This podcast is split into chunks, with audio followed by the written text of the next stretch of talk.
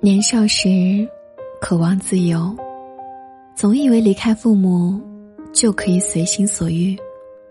长大后才明白，在离开父母的那天起，才是真正的失去了自由。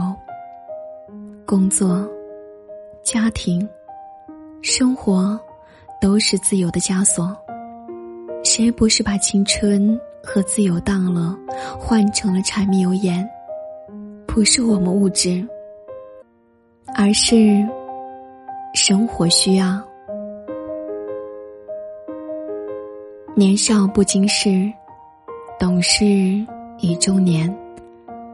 在无知的年龄做了选择，在懂事的年纪承担后果。